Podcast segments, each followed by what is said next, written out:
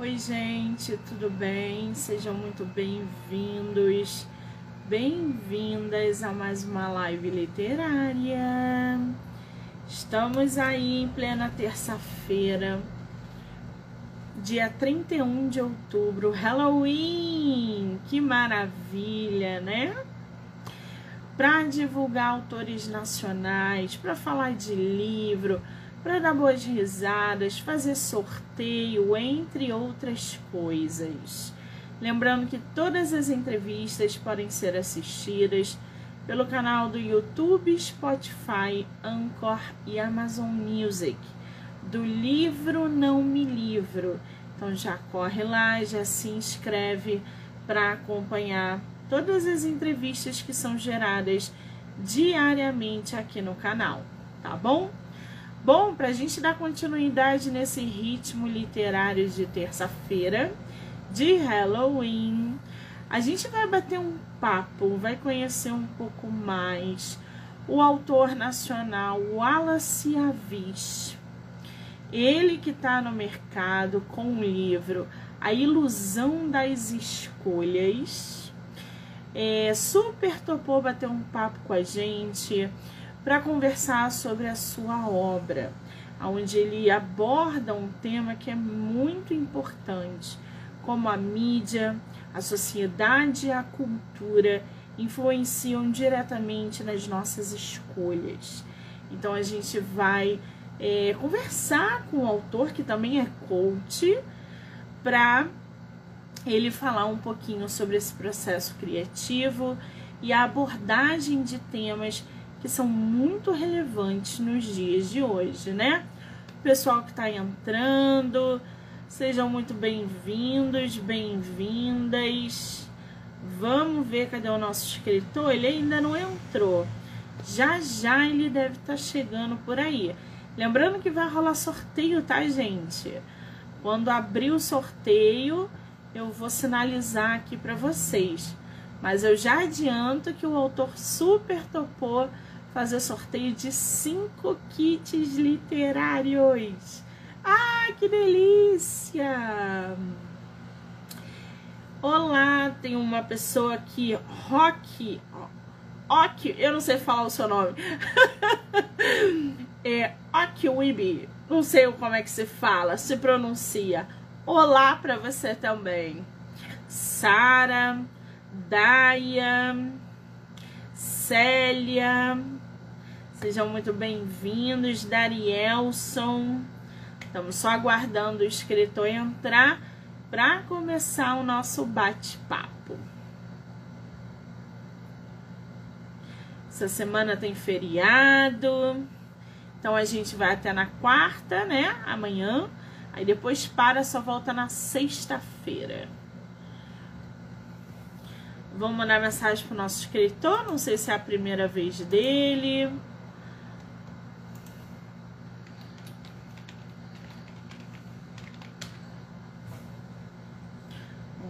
Aqui, já mandei mensagem.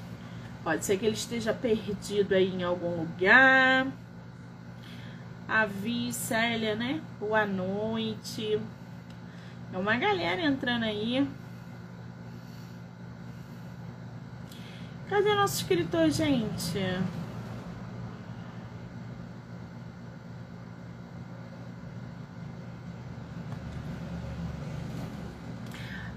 Tem, tem um pessoal aí que avisa, eu acho que é do nosso escritor, né? A Célia avisa, a Sara avisa, a Daiane avisa. Eu acho que é tudo do nosso escritor, né? Cadê? Cadê nosso escritor? Tá perdido ele? Ah, muito bem. O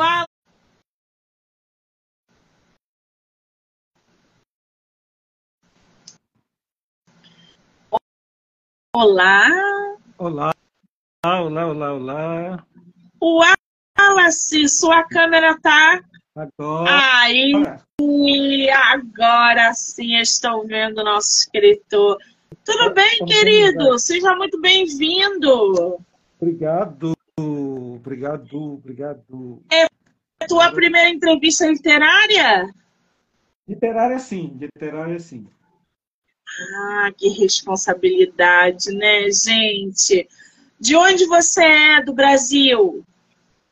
Eu sou de Belém do Pará, mas hoje eu resido em Curitiba. Estou morando já há algum tempo aqui. Você tá cheio de casaco. Qual é a temperatura daí atualmente? Ah, hoje está 18 graus, mais ou menos.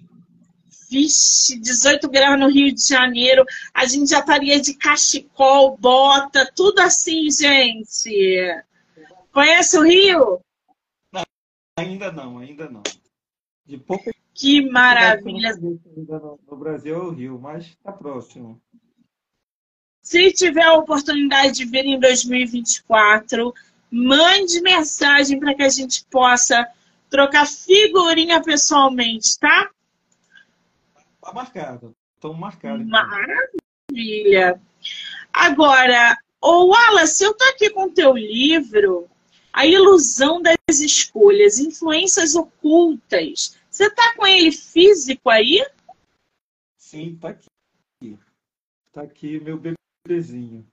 Recém-saído do fogo. Tá Olha, gente. É Ô, Wallace, eu vou pedir para você chegar um pouquinho para frente, porque o seu áudio tá baixo.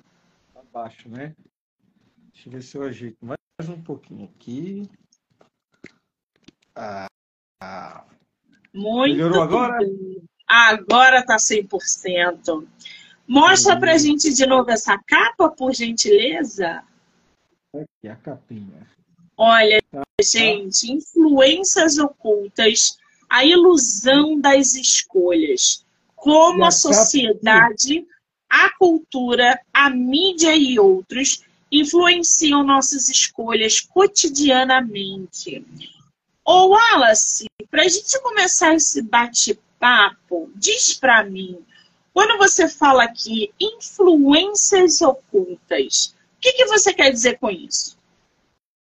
Influência é todo meio onde nós estamos inseridos. Mas antes de eu falar isso, antes de eu falar sobre isso, é, eu tenho que, que descer algum tempo atrás, eu tenho que regredir algum tempo atrás.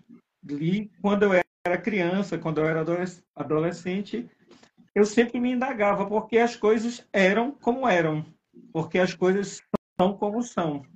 Eu nunca fui de aceitar as coisas como, como como as pessoas dizem, diziam que tinha que ser. Para mim, eu, sempre foi uma retórica diferenciada, nunca aceitava as coisas. E eu me lembro que a minha avó falava muito sobre a questão de Maria vai com as outras. E quando a gente fala influência, aí a gente acaba trazendo conotações é, de muitas coisas que são imputadas sobre as nossas vidas sem que nós percebemos. É, toda, nós, nós estamos inseridos em um meio onde a nossa realidade pode ser. Eu tenho um amigo que fala na Matrix, né? Que a nossa realidade, a nossa vida, é, ela é composta por várias situações que, se nós formos analisar, a, a maioria das decisões que nós tomamos, das escolhas que nós fazemos, estão balizadas em outras pessoas, em costumes. Eu costumo dizer o seguinte: que nós, seres humanos, é, nós temos três condicionamentos. Nós vivemos por três condicionamentos. Primeiro condicionamento são os padrões. Nós vivemos à base de padrões. O segundo condicionamento são os hábitos. Nós, aproximadamente é, 80% do que fazemos diariamente são hábitos. E o quarto, ou desculpa, e o terceiro que eu posso falar que é uma coisa que muito me entristece são os rótulos. O quanto nós somos rotulados ou quanto nós mesmos nos rotulamos. Nós somos esquerda, nós somos direita, nós somos assim, nós somos assado. E com isso, é, somos levados a acreditar por influências, né, a tomarmos decisões que muitas vezes não queremos, porque às vezes queremos estar em um meio social, às vezes queremos estar é, na moda, queremos estar assim, aquilo outro, e acaba tomando, tomamos decisões que não refletem a nossa realidade, que não refletem a nossa autenticidade e, principalmente, que muitas vezes acaba, acabamos sofrendo por decisões que tomamos baseados, pautados em situações que, como eu falei, não refletem a nossa realidade. Então, quando eu falo influências ocultas, são essas influências que nos são imputadas pelo meio, né, pela, pela mídia, pelo grupo social, pelas religiões e várias outras coisas. Eu acredito que essa explicação, claro que não é basicamente isso, mas já é um norte para que nós venhamos a, a se direcionar. Exatamente. O autor tocou aí em vários pontos importantes. O primeiro, a tal da teoria da Matrix. Quem não conhece, nunca ouviu falar, ou não entende direito como essa Matrix acontece, né? Diz aí que a Matrix é um conceito utilizado em filosofia e ficção científica que se refere a uma realidade simulada, na qual os seres humanos são mantidos inconscientes e controlados por máquinas. Isso, gente, depois dá uma pesquisada no que andam falando sobre a Matrix, tá? Tem algumas pessoas que acreditam muito nisso, tem outras que duvidam muito dessa teoria, e entre o sim e o não, a gente está no meio dessa batalha do que é e do que somos. Outra coisa que o autor abordou aqui no livro dele, sobre essas influências ocultas, e que ele traz logo ali na capa, que ele fala o seguinte: como a sociedade, a mídia e a cultura influenciam diretamente nas nossas escolhas. Hoje, hoje, nós vivemos uma realidade baseada dentro de uma tecnologia desenfreada, onde a informação ela é vital e muito acelerada, onde a formação de opinião e de caráter é feito através de vídeos de pessoas embasadas em coisa alguma. Então a gente tem uma pessoa que faz um vídeo no TikTok, sei lá onde, num determinado assunto, e tem milhões de seguidores e propaga ali uma opinião sem embasamento e carrega aquela galera para é, é, uma construção de opinião e de escolhas, inclusive da própria vida. A gente sabe que a sociedade ela tá, nós somos parte da sociedade como um todo. A gente não faz nada para infringir leis, porque a gente é preso. E existem regras, existem doutrinas que a gente tem que seguir. Só que a gente está no meio da tecnologia. A, geração Z, a geração atual, está cada vez ensinando mais para gente sobre esse mundo louco que a gente está vivendo. Como é que surgiu, o Wallace, a ideia de você fazer, produzir um livro como esse? Bem, como eu falei anteriormente, essa ideia já vem, já vem de criança, né? Essa ideia que eu tinha que fazer o que não, o que não gostava de fazer. Deixa eu contar uma historiazinha aqui para você, rapidinho, para balizar o que eu estou falando sobre paradigmas. Paradigmas, basicamente, é, é, a gente faz e não sabe por que fazemos, nem de onde vem. Tem uma historinha que fala o seguinte, a historinha dos cinco macacos. Essa, essa historinha, ela reflete bem o que eu estou falando. Existia um, um, um experimento, colocaram cinco macacos dentro de uma sala e no meio de, a sala sem nada. E no meio da sala colocaram um cacho de banana. Os cinco macacos olhavam o cacho de banana e é, não conseguia subir porque era, as paredes eram lisas. No outro dia, eles olhando, colocaram, os estudiosos colocaram uma escada no meio da sala. E os macacos subiram e começaram a comer as bananas. Quando foi no outro dia, retiraram o cacho de banana e retiraram as, a escada. Depois colocaram o cacho de banana e colocaram as escadas. E toda vez que os macacos subiam para comer a banana, caía uma enxurrada, uma enxurrada d'água. Caía balde de água em cima deles. Até, o momento, até acontecer o momento dos macacos não subirem mais para comer a banana, porque eles não queriam mais tomar banho com muita água. Então eles só olhavam, os cinco macacos só olhavam as bananas e não iam comer a banana. E posteriormente trocaram um dos macacos. E quando esse macaco entrou, ele subiu logo para comer a banana. E quando ele foi subindo, os outros macacos foram e começaram a bater nele. E quando ele tentava subir, os outros macacos iam e batiam nele. Resumindo, foram trocando todos os macacos. Foram trocando todos os macacos, até o momento de não ter mais nenhum macaco antigo. Resumindo, os macacos que apanhavam não sabiam por que apanhavam, e o macaco que batiam não sabiam por que batiam. Só quem sabia eram os macacos anteriores, os, os primeiros. O que, é que isso quer dizer? Que a gente faz aquilo que a gente não sabe por que fazemos e não sabe de onde veio. Fazemos porque todos fazem. Então, quando a gente pensa nessa ideia, quando a gente recapitula a nossa vida em cima dessas ideias, é como se nós vivêssemos em, uma, em um ambiente que nós somos obrigados a fazer o que todo mundo faz. Quando você falou aí agora, estamos inseridos em um meio, em um meio é, tecnológico, eu vou, eu vou referenciar uma coisa que eu falo muito.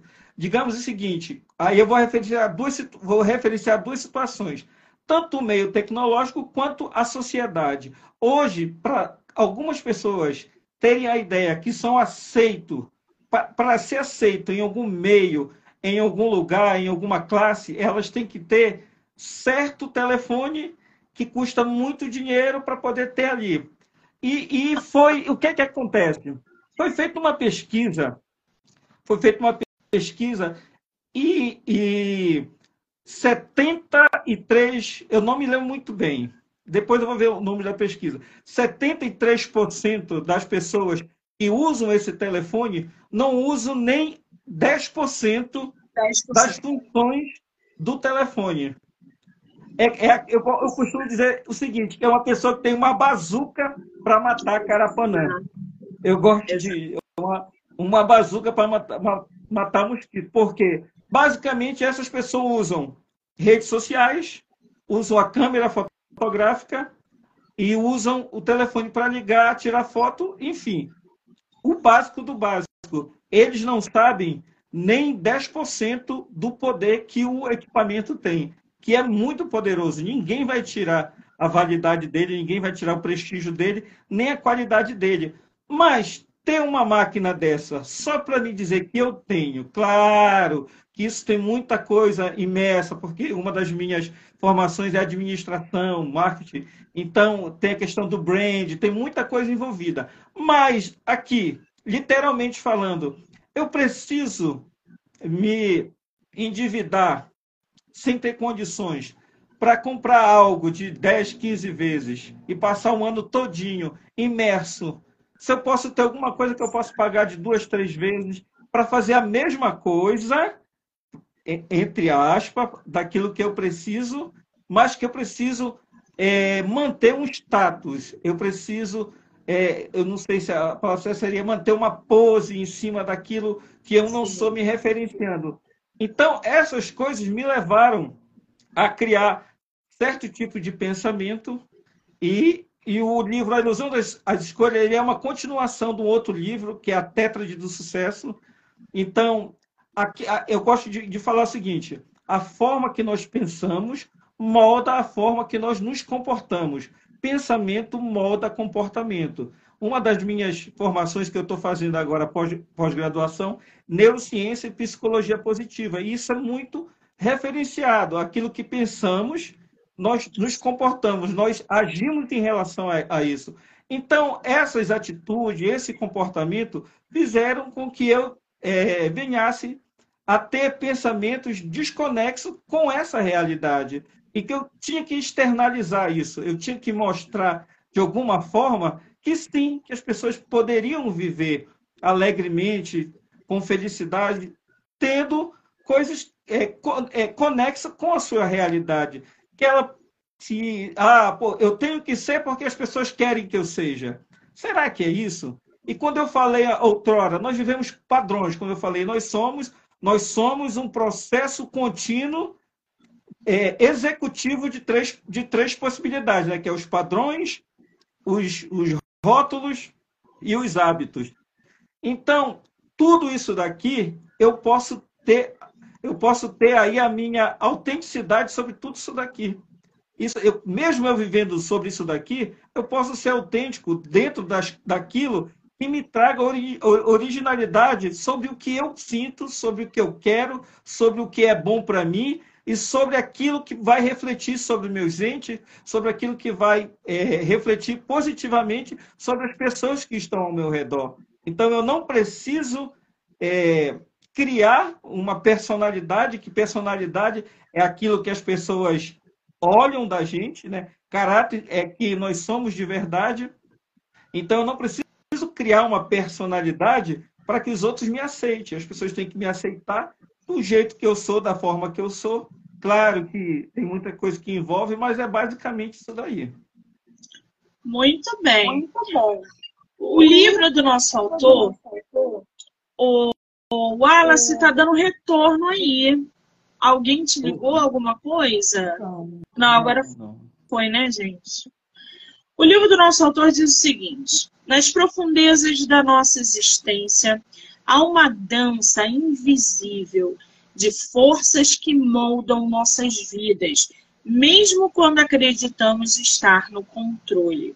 Em influências ocultas, a ilusão das escolhas, convidamos você a explorar os véus que encobrem nossas decisões e desvendar os segredos por trás da aparente liberdade de escolha. Quando você fala em sociedade, mídia e cultura, além de outros, né? Você separa isso no teu livro como que cada setor influencia direto ou indiretamente a opinião e as escolhas das pessoas? Você faz esse, esse tipo de abordamento no teu livro? Sim, sim. O livro ele é dividido em vários tópicos. Falo sobre a, sobre a sociedade, falo sobre os vieses, a gente fala sobre, sobre os próprios paradigmas e vários outros, vários outros fenômenos. Por exemplo, tem um dos fenômenos, o fenômeno que acontece sobre as nossas escolhas, sobre as nossas decisões, chamado paradoxo das escolhas.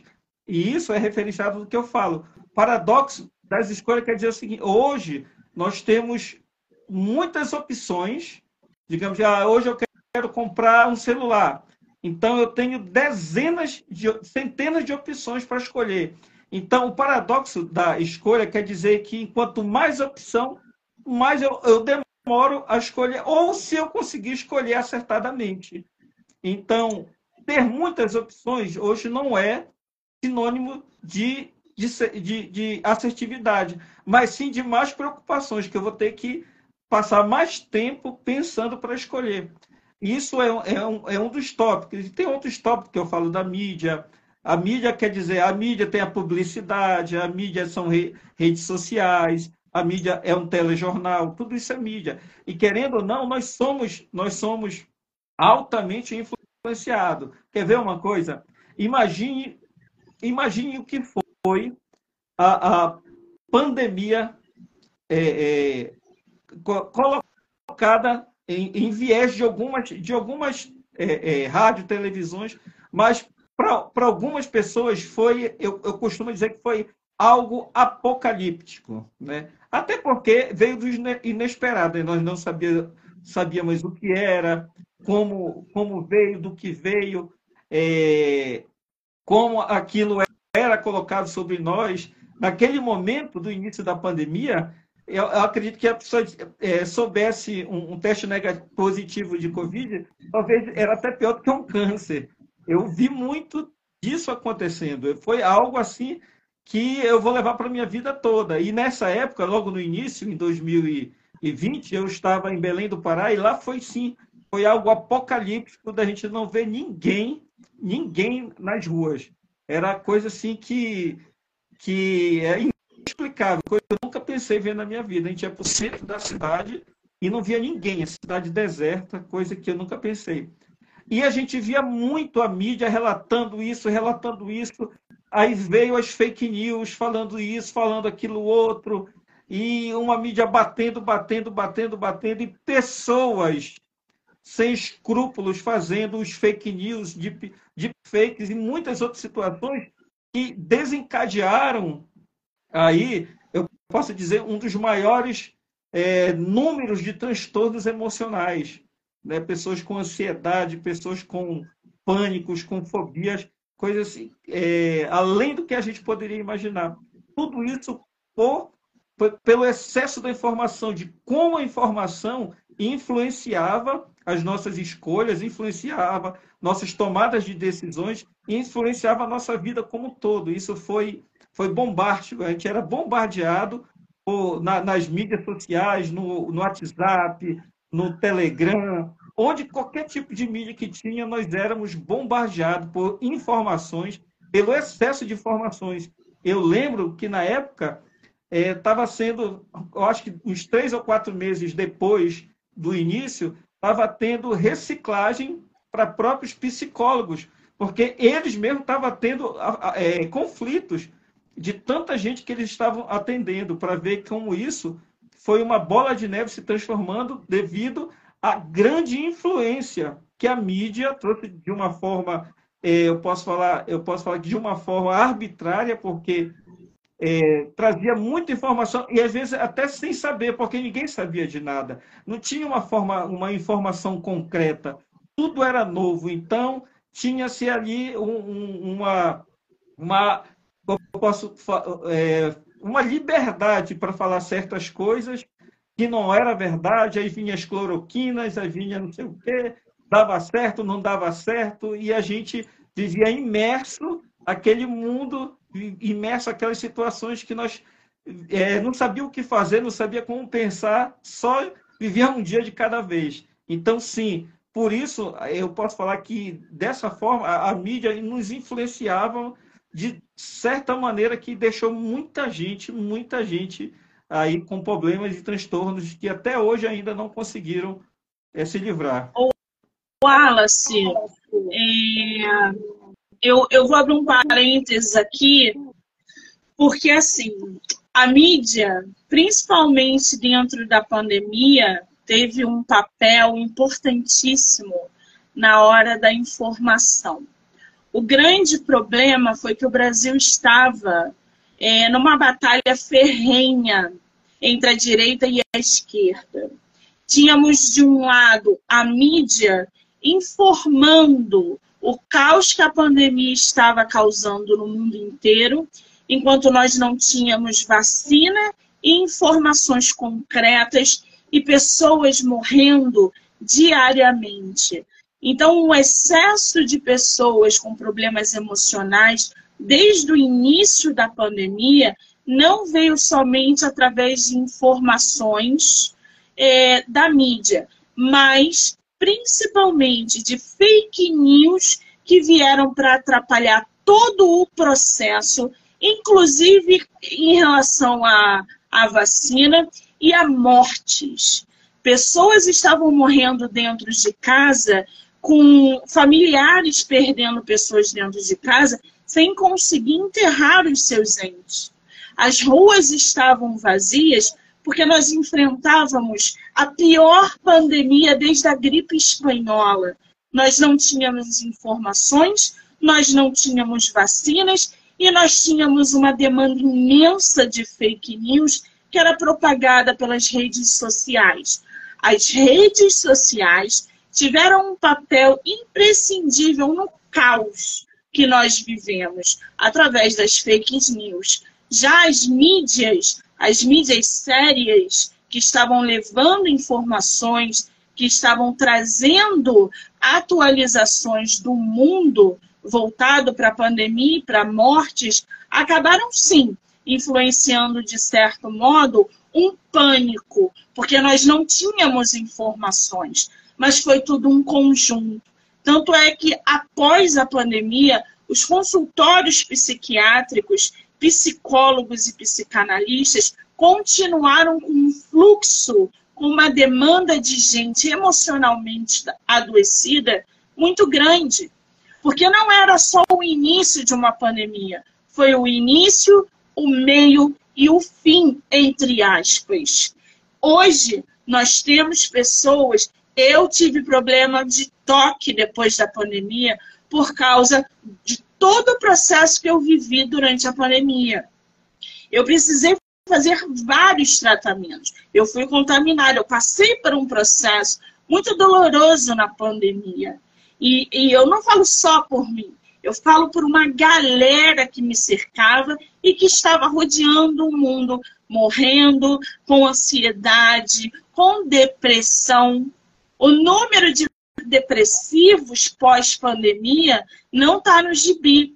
A mídia ajudou o caos, e a informação e a trazer o caos também. Concordo com você.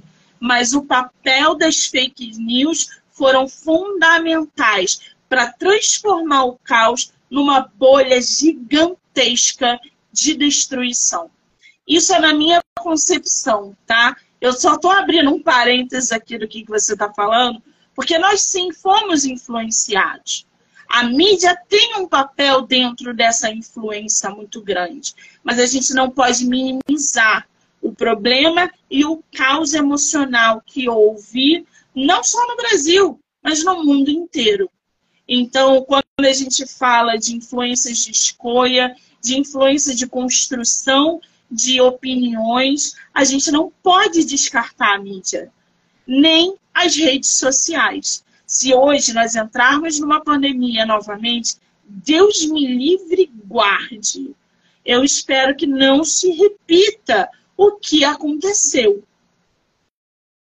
Principalmente difícil... relacionado a fake news. É, eu acho difícil não acontecer, porque a fake news virou uma indústria, né? E, como eu falei, na verdade você é, potencializou tudo aquilo que eu falei. Né? A mídia, a, a redes sociais faz parte da mídia. Né? Quando a gente fala é, mídia, é tudo aquilo que é toda informação que chega até a gente. Então, sim, de, de, de uma forma, principalmente a fake news. É, é, fake news de tudo que é jeito. Vai virar jacaré, vai virar largato, vai virar isso, vai dar canto, vai parar o coração. Então, a, a ideia não é a gente discutir o que aconteceu, mas a ideia é, é a construção da influência sobre nós. Exatamente. De como nós fomos influenciados, de não sair de casa, como nós fomos influenciados a não fazer certas coisas devido a isso daí. E espero que a mesma esperança que você tem, que eu tenho, que, a, a, que no mínimo as pessoas tenham compaixão e tenham aí uma complacência de não eh, divulgar isso daí, as fake news, porque os deepfakes, ainda mais agora, na era da, da, da inteligência artificial, onde imagens são criadas, onde vozes são criadas, pessoas são criadas do, do zero. Então, isso daí hoje vai ser aí uma, um atenuante para que nós venhamos a ser muito mais influenciados, onde as nossas decisões elas venham ser duvidosas, porque será que isso é verdade? Será que não é? Será que pode? Será que não pode? Então, a, a, a esperança que você tem, a mesma que eu tenho, é que as pessoas se, se conscientizem que as mídias, os meios de comunicação são, pra, são meio de transporte para que nós venhamos ser é, beneficiados, seja um benefício para a gente, seja algo que venha para ajudar a humanidade, não para que venha a fazer aí um processo desconstrutivo e disruptivo de, de coisas, coisas erradas.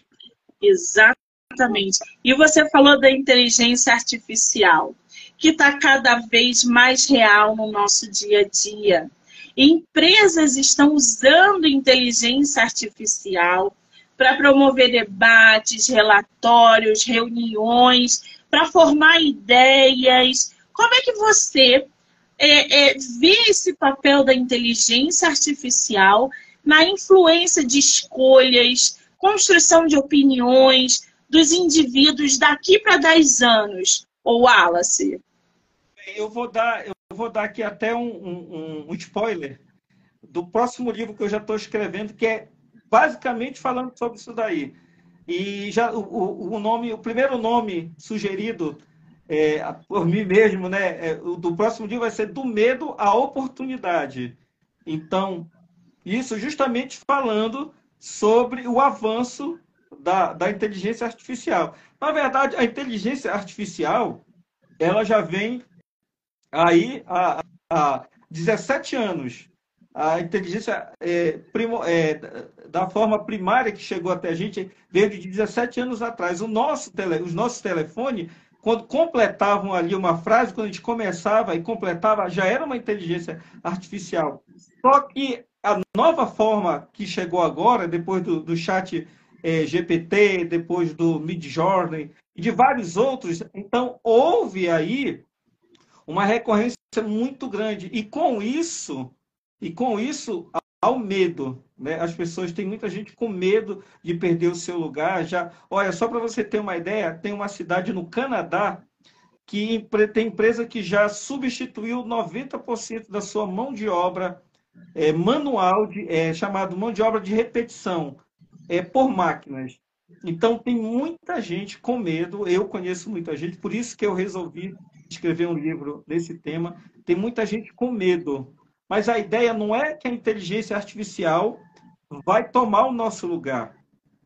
A inteligência artificial ela vai servir como uma plataforma para que se crie novas situações. Imagine como foi aí na, na Revolução, eu falo isso no livro, na Revolução Industrial, na primeira Revolução Industrial que aconteceu na Inglaterra. As pessoas com medo de perder o seu, seu emprego, com medo, e naquela época era muito mais complexo porque a pessoa saiu do campo para ir para a cidade, começou o consumo, então ali precisou criar máquinas para que aumentasse uma produção, aumentasse essa produção de, de, de produtos para poder dar, dar é, sustento a pessoas e, e a situação. Então as pessoas acabaram não perdendo emprego, pelo contrário, criou-se mais emprego, porque essas máquinas precisavam de manutenção essas máquinas precisavam de peças, essa máquina precisava de correia, precisava de um parafuso, essa máquina precisava de várias outras coisas. Então, novos empregos foram sendo criados e novas oportunidades foram sendo alcançadas. Então, eu vejo hoje a, a inteligência artificial como uma forma de nos influenciar para que as pessoas que estejam olhando para ela, que as escolhas que elas têm que ser são são uma escolha pautada em conhecimento. Eu falo o seguinte, que a, a inteligência artificial não vai tomar o nosso lugar, mas a pessoa que tiver conhecimento sobre ela pode tomar o seu lugar, pode tomar o meu lugar. A pessoa que, que, que construir uma forma de conhecimento sobre. Tem muito. Agora são, olha só, nos, nos últimos dois anos, pelo menos em 17 profissões já foram criadas em cima de inteligência artificial. Então, como isso nos influencia? A influência ela tem que vir de forma construtiva, de forma que venha abrir um leque para novas oportunidades. Nós temos que ser influenciados positivamente para que olhamos, olhemos tudo isso daí e vemos que sim, que não há uma luz no fim do túnel, mas que há uma luz dentro da gente para que nós venhamos a, a, assertivamente fazer as escolhas corretas, não através do medo, não através de incertezas, mas através de, de processos é, contínuos de aprendizado. E o aprendizado está aí a todo tempo. Eu falo, eu costumo dizer que o EAD está aí para ajudar muita gente. Tem gente que não gosta, mas tem muita gente se dando super bem aí com, as, com o ensino à distância. Porque eu, eu particularmente, eu gosto muito porque às vezes eu estou trabalhando o dia todo, chego de noite, está lá, se não entendi, eu volto e vai para frente. Então, a, a, essa é uma tecnologia que chegou para ficar e chegou para nos, influenci, nos influenciar positivamente, porque nós conseguimos aprender. Agora, isso depende muito de quem está na frente da tela. Se não tiver, se não tiver interesse, nem presencialmente, nem virtualmente eu aprendo. Que depende muito da pessoa. Então, essa, essas escolhas que nós temos que fazer, sim, ela vai ditar quem seremos no futuro, vai ditar, vai ditar muito o que eu falo. É, no livro, no final do livro, eu falo sobre epitáfio. Você já ouviu falar em epitáfio? Pois é, eu falo muito sobre epitáfio. É, o que, que vão escrever na minha lápide? Que tipo de pessoa eu fui? Qual o meu legado? Qual foi o meu porquê, o que eu deixei para os meus filhos, o que eu deixei para as pessoas que estão ao meu redor, o que eu deixei na minha empresa, o que eu deixei para as pessoas que me ouvem, para as pessoas que me seguem, o que eu falei de positivo que eu possa instruir, que eu possa instigar, que eu possa fazer com que a pessoa crie, no mínimo, uma, uma interrogação sobre aquilo que ela quer que aconteça sobre ela e não ser levado pelas influências do dia a dia e não ser levado pelo efeito manada que a gente sabe que existe. Se um vai para o lado, todos vão. Se um vai para cá, todos vão. Então, epitáfio é a gente construir um legado em cima de nossa autenticidade, naquilo que realmente resplandeça sobre as pessoas, é algo que faça com que elas pensem e que elas evoluam, que elas venham a evoluir, que as pessoas possam ter o seu grau de evolução, que elas possam chegar em um momento dizer eu cheguei onde eu queria chegar, eu sou quem eu queria ser, eu faço o que eu quero fazer. Então, as influências é sobre isso daí. É não ser influenciado pelo que as pessoas querem que a gente seja, mas que a gente possa é, viver de uma maneira autêntica, de uma maneira é, é, que eu posso. É, eu gosto muito da ideia de da gente se conhecer. Né? A gente fala muito que a, a gente não se conhece profundamente, porque as pessoas são superficial. E quando a gente fala superficialidade, nós superfície é que está aqui em cima, né? E profundamente é que está lá embaixo. Então, quando a gente se conhece profundamente, nós temos o domínio sobre a, as nossas escolhas. Quando nós nos conhecemos, temos autoconhecimento, nós nos conhecemos, sabemos o que é melhor para a gente e não somos levados por qualquer coisa, por qualquer situação. Exatamente. Agora, quando você fala de aceitação, né, é muito importante isso. E tá dando retorno, gente. Tá dando retorno aí para vocês? Não. Não, agora melhorou. Estranho, né? Começa e depois para. É, eu acho que quando você fala da aceitação, do padrão, é importante que a gente fale sobre isso, porque as pessoas hoje estão se submetendo a situações para serem aceitadas, para entrarem num padrão aonde elas são literalmente influenciadas nas suas escolhas, principalmente escolhas pessoais. A gente vê isso o tempo todo, principalmente nas redes sociais. O exemplo do celular é uma grande prova disso. Você não precisa do celular de 13 mil reais, mas você vai se endividar durante os cinco anos porque você quer fazer parte de um padrão que é onde as pessoas vão te aceitar, porque o status ele é maior do que qualquer outra coisa. E você não precisa disso. Ponto. Você foi influenciada pela demanda ter aquele celular para mostrar que você se enquadra e pode ser aceita naquele determinado é, grupo. Já foi influenciado. Isso é mídia agindo diretamente na tua vida. Eu, gente, compro um negócio no TikTok que eu vejo influenciada. Eu não preciso daquele ar-condicionado portátil. Mas eu fui diretamente influenciada a comprar, porque eu queria botar gelo naquele negócio, que eu queria ver o que, que eles. Pronto, fui influenciada, comprei a jossa do ar-condicionado. Eu nem uso aquilo, gente. É verdade. Né? Eu nem uso aquilo. Olha aí. É surreal. Ô, Wallace, lê um pouquinho do teu livro pra gente. A gente tem uma parte aqui que eu gosto bastante. Deixa eu ver aqui. Deixa eu ver se eu ia marcar, eu acabei esquecendo aqui. São tanta parte boa aqui para escolher. Ah, essa aqui é legal. Olha, no capítulo aqui, capítulo 6 fala além do eu. Tá? O impacto dos outros na nossa liberdade de escolha. É o capítulo 6. E aqui fala: este capítulo aborda a influência significativa que outras pessoas e a sociedade em geral têm sobre nós, sobre nossas decisões e comportamentos. A liberdade de escolha é um conceito central na sociedade moderna, mas muitas vezes subestimamos o impacto dos outros em nossas decisões.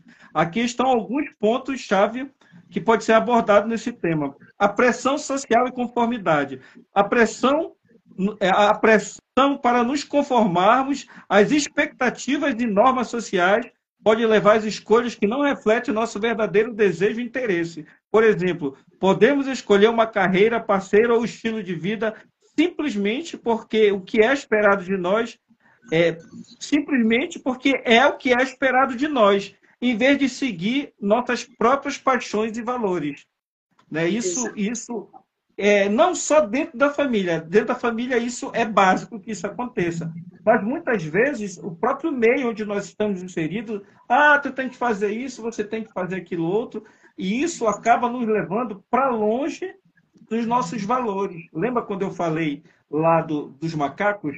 Eu faço, não sei porque faço e não sei de onde veio, mas faço porque todos fazem. Então, isso daqui é como se fossem os padrões da sociedade, quando eu falo que nós somos regidos por hábitos, padrões e rótulos. Então, isso daqui é um exemplo bem certeiro disso. E fala sobre isso. Outras, outra coisa que fala, que fala, inclusive, tem uma pesquisa que fala aqui, a influência dos pares. Nossos amigos e colegas podem ter um impacto significativo em nossas escolhas, seja por meio de pressão direta ou simplesmente por estarem presentes em nossas vidas. Estudos mostram que somos mais propensos a adotar hábitos, atitudes e comportamentos semelhantes aos dos nossos amigos, mais próximos, mesmo quando não estamos cientes disso. É, existe, é, na verdade, não, não há um consenso sobre isso, mas existe uma, uma, uma, uma fábula, eu posso dizer que uma fábula, existe aí uma frase que as pessoas falam, ah, nós somos reflexo das cinco pessoas que estão ao nosso redor. Não é bem isso, mas isso sim pode ser levado em consideração. Por quê? Porque nós somos sim influenciados pelo, que, pelo meio que nós estamos inseridos. E dependendo do contato que eu tiver com essas pessoas, eu posso ser influenciado. Inclusive, existe uma, uma pesquisa que está aqui que alguma uma porcentagem de jovens que são levados para o mundo das drogas grande parte são levados por outros amigos. É uma parte é levada por curiosidade, outra parte são levadas por é, condicionamentos sociais, por depressão, ansiedade, mas a grande parte são levadas por outros amigos. É, amigos, ah, você tem que, você tem que experimentar, para você ser isso, você tem que fazer isso. Então, é a influência dos pares. Então, é, partindo desse princípio, partindo desse pressuposto, eu posso dizer que sim, existem influências benéficas, existem influências que os pais têm que ter sobre seus filhos. Né? Essas influências, eu posso dizer que é um dever de cada um de nós, pais, amigos e outros, que não nos levem para o mundo daquilo que não serve para a gente. Eu lembro aqui, só referenciando um exemplo que eu tinha muitos anos atrás, quando eu era adolescente, eu tinha um amigo e ele se meteu no mundo das, das drogas. Em algum momento ele falou, Wallace, nunca experimente. Ele, esse é um amigo. Ele disse, nunca experimente, porque eu fui experimentar por curiosidade e nunca consegui sair. Esse rapaz, ele, o fim dele foi triste. Mas ele falou para mim, amigo verdadeiro é aquele que nunca vai te oferecer. O amigo verdadeiro é aquele que vai te levar para longe disso daí. Então, foi, um, foi, foi, de certa forma, ele me influenciou positivamente sobre o mundo das, das drogas. E hoje eu falo para meus filhos que eu tenho o peito aberto para dizer que nunca usei nenhum tipo de droga lícita, nunca usei nenhum tipo de droga. Eu vou morrer com essa, com a minha mente limpa, porque eu nunca consumi nenhum tipo de drogas. Por quê? Porque eu fui influenciado positivamente. Então, eu como pai, a minha esposa como mãe, a gente tem que, que referenciar o, o, o, as coisas boas. Independentemente de qualquer credo religioso, a própria Bíblia fala: ensina o teu filho. E quando fala ensina o teu filho, não é religiosamente, é ensinar sobre as coisas boas, é ensinar sobre as coisas corretas, é ensinar sobre valores, é ensinar tudo aquilo que vai levar com que ele seja uma pessoa de boa índole, uma pessoa que vá construir aí um futuro assertivo, que vai ser uma pessoa de escolhas assertivas, que vai construir aí o seu legado pautado em cima de influências positivas, influências benéficas para cada um de nós. Exatamente. Agora, a gente vai fazer sorteio, né? Isso, isso, isso. São, são cinco kits que você é, propôs, não é isso, Alice? É, cinco livros. Cinco, porque os outros não estão prontos, ficou pronto só esse. Então, que delícia! Cinco livros, gente. Então, como é que vai rolar o sorteio? Vocês vão printar a live, colocar o arroba do nosso escritor. O Wallace, qual é o seu Instagram, Wallace? É, é arroba Wallace Avis. Arroba, Wallace, é, Wallace Avis. Wallace com dois L's. Abre lá o story de vocês, coloca arroba Wallace Avis, que aí as cinco primeiras pessoas vão ganhar o livro do nosso escritor. A ilusão das escolhas. Ai, que delícia! Aliás, essa capa tá linda, hein, Wallace? Essa capa foi eu mesmo que fiz. Essa capa foi. Eu tenho um, do, um do, do, do dos meus dotes é, é, marketing. Aí eu gosto de trabalhar muito com, com criação. É, eu sou muito criativo, muito, muito criativo. Então, a, a ideia da, da, da capa é bem sugestiva, né? Se a gente olhar, a pessoa ela não tem rosto, né? Ela não tem um rosto definido. Isso quer Sim. dizer que ela não tem uma identidade definida porque ela é influenciada por tudo, pelo meio, pela sociedade, é, pelos amigos. Então, se ela não, não é, ter aí a sua autenticidade é, é, aferida, ela pode ser qualquer pessoa. E se a gente olhar, tem duas mãozinhas em cima, ele está segurando dois negocinhos, né? Como se ela fosse ali uma marionete, né? É, como se ela fosse uma marionete sendo manipulada por tudo, todos e todos.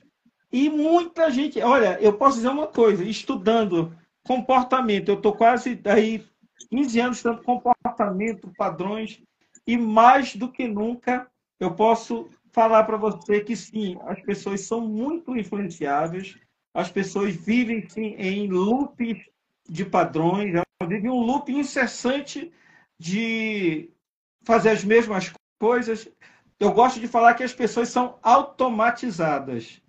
É, é, o próprio é, Robert Kiyosaki, no livro Pai Pobre, Pai Rico, fala sobre as danças dos ratos. E as danças do rato é um tipo de automatização. Eu acordo, eu trabalho, eu pago conta, eu como para dormir, para acordar, para trabalhar, para comer, para pagar conta. Então, tem muita gente vivendo nesse loop. Tem muita gente vivendo nesses padrões e com rótulo, eu sou isso, eu sou aquilo, eu sou B, eu sou C, eu sou A, eu sou isso, eu sou aquilo outro, esquecendo da primazia que é a vida, que são que é a nossa a melhor coisa que nós temos é a nossa essência, é aqueles que estão ao nosso redor. É, às vezes nós precisamos de solitude. Né? Solitude é diferente de solidão. Solitude é aquele momento com nós mesmos, de termos um meio introspectivo de poder ver o que está o que tá acontecendo comigo, o que, que eu posso melhorar, o que, que eu estou fazendo que não está me dando resultado, quais são as coisas que eu posso fazer daqui para frente que me levem a ter resultado. Eu vivo a vida dos meus sonhos, eu pelo menos sonho, eu pelo menos faço um planejamento. Então, são essas coisas que eu falo que nós temos que observar sobre, sobre nós mesmos para que nós venhamos construir esse nosso eu aí mais é, assertivo, esse eu mais compromissado com a própria vida. Exatamente. Agora, é, você lá no teu perfil colocou que vai ter uma live em novembro, porque você também é coach, né? Essa live de novembro é o quê? Você vai fazer aberta? é só para pessoas é, convidadas? O que, que vai ser essa live? Na verdade, verdade, a live, como eu falei antecipadamente, a live vai ser o lançamento nacional do livro. É, a partir daí ele vai para as lojas, etc, etc. Então, ele é o lançamento oficial do livro e também vai ter uma palestra. É, como ser uma pessoa autêntica em um mundo de pessoas genéricas. Aí eu vou dar, eu vou dar algumas ferramentas. Existe, é, nós estamos inseridos em um meio onde nós somos classificados por perfil comportamental. Nós somos mais assim, nós somos mais assado, e isso são estudos e relatos que sim, que, que nós somos aquilo que pensamos. Então, se nós somos aquilo que pensamos, nós pensamos igual a muitas outras pessoas. Então, esses padrões ao qual eu falo, eles conseguem direcionar os nossos perfis, que são os nossos temperamentos, que são aquilo que nós seguimos, como nós tomamos decisões. Então, esse perfis, ele diz quem nós somos. E quando nós aprendemos sobre isso, nós é, é, podemos fazer aí um caminho mais direcionado para aquilo que realmente serve para a gente. Não fazer qualquer coisa de qualquer forma para ter qualquer resultado, para fazer é, é, qualquer tipo de, de, situação. Eu gosto de referenciar sobre é, o filme né, é, Alice no, no, no, País das Maravilhas. Né, quando é, Alice chega ali na bifurcação, aí o, o, o gato está lá em cima da árvore, Aí ela pergunta: para onde esses caminhos servem? E o gato pergunta: para onde você quer ir? Aí ela fala: eu não sei. Aí o gato replica: Bem, você pode pegar qualquer caminho, que para quem não sabe para onde quer ir, qualquer caminho serve. Qualquer caminho isso, serve. Isso é muito forte. Isso é muito. Porque tem gente aí, e é muita gente, muita gente perdido, sem saber o que fazer, sem saber quem é, sem saber para onde ir, sem saber, sem ter sonho.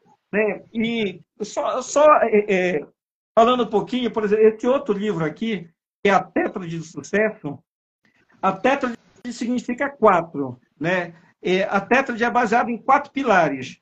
É, primeiro pilar, sonhar, que é objetivo, é ter um objetivo de vida. Primeiro pilar, sonhar. Segundo, planejar. Terceiro, executar. E o último, se não mais importante, finalizar. Embora possa parecer uma sequência simplista, cara, isso é muito mais complexo do que a pessoa pode, pode é, é, pensar. Porque nesse meio aqui existem muitas forças niveladoras, muitas forças desmotivadoras, procrastinação, a desistência. Eu costumo dizer o seguinte: você sabe qual é? Vou fazer uma pergunta. Você sabe qual é o oposto de sucesso? O fracasso. Não. Desistência. Só fracassa quem desiste. É, a desistência. É. Desiste, né? O é, fracasso ele pode ser um trampolim para novas oportunidades. O fracasso nada mais é do que um método diferente para aprender coisas, para aprender novas coisas. Porque o, o, fracasso ele quer dizer que eu não fiz certo dessa forma, mas eu posso Exato. fazer certo dessa forma. Então ele, Nossa, ele pode é ser um trampolim.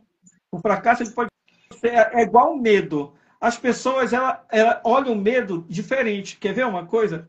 as pessoas colocam o medo na sua frente. Quando o medo está na nossa frente, ele vai ser uma barreira, não é verdade? Ele vai ser ali algo que impossibilita que nós venhamos avançar. Quando que o medo ele tem que vir atrás da gente, nos impulsionando, porque através do medo eu vou calcular melhor, eu vou planejar melhor, através do medo eu vou criar novas estratégias para que o medo venha a ser é, é, é, solúvel de uma forma que vai fazer com que eu tenha resultado positivo. Agora, quando eu, quando ele está na minha frente, ele me trava, ele me paralisa. Então, o medo, eu, eu costumo dizer que o medo é uma das emoções primárias. E emoções, elas não são controladas. Ah, tem que controlar. Não. Nós não controlamos nossas emoções, nós as gerenciamos. Nós gerenciamos a nossa emoção. Então, quando o medo é gerenciado, nós podemos fazer com que ele trabalhe ao nosso favor, não em desfavor. Nós podemos é, usar o medo como uma forma, como eu falei, de planejar, de avaliar as situações. Né? Outra coisa que eu gosto de falar é, que, é sobre o otimismo. Né? Muitas pessoas se confundem com o otimismo. Muitas, muitas pessoas, eu gosto de falar que o otimismo ele tem que trabalhar do lado da prudência. Tem pessoas que são otimistas demais que acabam sendo imprudentes. Depois não entende por que deu certo. Porque é, é, otimismo ele caminha ao lado contrário de irresponsabilidade. Tem gente que é tão otimista que acaba sendo irresponsável. Então eu gosto de trabalhar em pares, olha, otimismo junto com aqui a, a prudência, junto com o, o, o de, é, ser determinado, ser é, é, é, obstinado. Então tem certas coisas que a gente sim, que a gente tem que ponderar. Eu sempre gosto de falar. Eu, uma vez eu estava em um, uma discussão amigável e a pessoa falou: ah, quase tudo na vida é dual, só não o amor. O amor, o amor é tudo de melhor que tem. Eu digo não, o amor também ele é dual, porque o amor em excessividade ele pode ser prejudicial, porque o amor demais ele dá possessividade, o amor demais ele traz alguns tipos de situações que em algum momento não é tão benéfico. Então tudo na vida sim ele é dual, tudo na vida pode ser muito bom e também pode ser ruim se for de forma de, é, demasiada, né? se for de forma excessiva. Tudo em excesso a gente sabe que faz mal. É, é, o equilíbrio, né, o equilíbrio seria um caminho melhor de ser adotado. Exatamente. E o fracasso é exatamente isso, gente. Olha, eu já perdi as contas de quantas vezes eu fracassei na minha vida, mas eu nunca desisti. É. Foi essa a diferença. Eu nunca então, desisti do que eu queria, mas até eu conseguir o que eu queria, quantas vezes eu fracassei. De fracassar, de sentar assim no chão e chorar inconsolada, é, é, de forma inconsolável. Das pessoas falaram, Monique, eu falei, me deixa chorar, porque de novo eu errei, de novo eu fracassei. E aí eu respirava, dormia 12 horas. Quando eu acordava, eu estava pronta de novo pro, pro abate. Aí ia eu lá, metia a cabeça na parede, fracassava de novo. Estudava, estudava, estudava, estudava, estudava, lia e fazia não sei o quê. Não, alguma coisa eu não estou acertando. E aí a gente vai, através da persistência, alcançando o sucesso gradativamente. Mas a desistência realmente nunca esteve na minha vida. Agora, o fracasso, nossa! Se eu não tivesse fracassado, eu não teria hoje a consciência, a importância da persistência. Porque a persistência é algo poderosíssimo na vida de um ser humano. Persista, gente. Persista de todas as formas. Lute por tudo aquilo que vocês querem. Fracassem, porque faz parte do processo. Mas não desistam. Estou falando de experiência própria. Que um dia a gente chega lá, né? Agora, o Wallace, seu livro está à venda onde? Como é que a gente consegue adquirir? Bem, hoje Hoje o Tetra de Sucesso tá já está na Amazon, quem quiser dar uma passadinha lá. E o, o resto também, tanto a Tetra de quanto a Visão da Escolha, estão no meu site. Site que é www.atetradedosucesso, tetradedosucesso.com.br. Tá, os dois livros estão à venda lá. Por enquanto, o Ilusão das Escolhas só está lá. Aí eu estou fazendo algumas parcerias aqui para entender como é que eu vou é, distribuir ele pelo Brasil, etc. Mas por enquanto ele só está lá. Você compra lá e a gente manda para sua casa, manda para onde quiser, até para o Japão, para a Europa, onde quiser a gente manda. Maravilha. Agora, a gente precisa conversar sobre esse teu primeiro livro, Tetra, tá? Porque não deu tempo, porque o assunto rende. Quando a gente vê, a hora acaba. Mas você volte aqui no podcast para que a gente possa conversar sobre esse teu primeiro livro, que também traz é, assuntos que são bem importantes nos dias de hoje, tá? é, é, o Tetra de Sucesso ele é um livro de, de reflexão. No primeiro momento, ele é dividido em dois momentos. Metade do livro ele é sobre reflexões. É como se no final ele tem um desafio. Então, no início, ele vem com algumas reflexões para nos preparar para as ferramentas. Eu gosto de falar assim, o seguinte, muitas pessoas falam hoje existe os gurus da prosperidade, né? Ah, porque você tem que você fazer isso, você vai ganhar 5 milhões, 30 milhões, mas vamos parar para pensar. Tem gente que nunca viu 10 mil reais na vida. Como é que uma pessoa vai ganhar 5 milhões de uma hora para outra? Eu não vou dizer que ele não consiga, sim, sim. Mas é, isso com um processo de preparação, com um processo aí criterioso, para transformar a mente dele. Porque imagine que se ele chegou até hoje, até aqui, e o processo dele não deu certo, ele vai ter que mudar todo o processo para que ele tenha novos resultados. Eu falo, se você tem, se você faz sempre as mesmas coisas, você vai ter sempre os mesmos resultados. Para mudar esse resultado, você tem que começar a mudar no campo do pensamento para mudar os seus processos para ter novos resultados. É basicamente isso daí. Muito bem. Lembrando que eu vou marcar o autor aqui na live. Então a entrevista vai aparecer no Instagram dele, no meu, e em todas as plataformas do podcast, do livro Não Me Livro, canal do YouTube, Spotify, Anchor e Amazon Music. Wallace, querido, muitíssimo obrigada por esse bate-papo, por essa, por esse tempo que a gente trocou ideia. Você é agradabilíssimo. Eu só te desejo sucesso. Você volte sempre que você quiser e não pare com essa missão de conscientizar, de alarmar, de ensinar. Não pare. Que 2024 a gente possa se encontrar na Bienal lá em São Paulo, tá? Tudo bem, eu agradeço. A recíproca é verdadeira. Você é uma pessoa agradabilíssima também, uma ótima gestora, que para fazer a gestão de tudo a gente tem que ser bom. Eu te agradeço, e sim, as portas estão abertas para ambos os lados. Nós vamos marcar aí outro momento para a gente falar sobre o Tetrad, tá bom?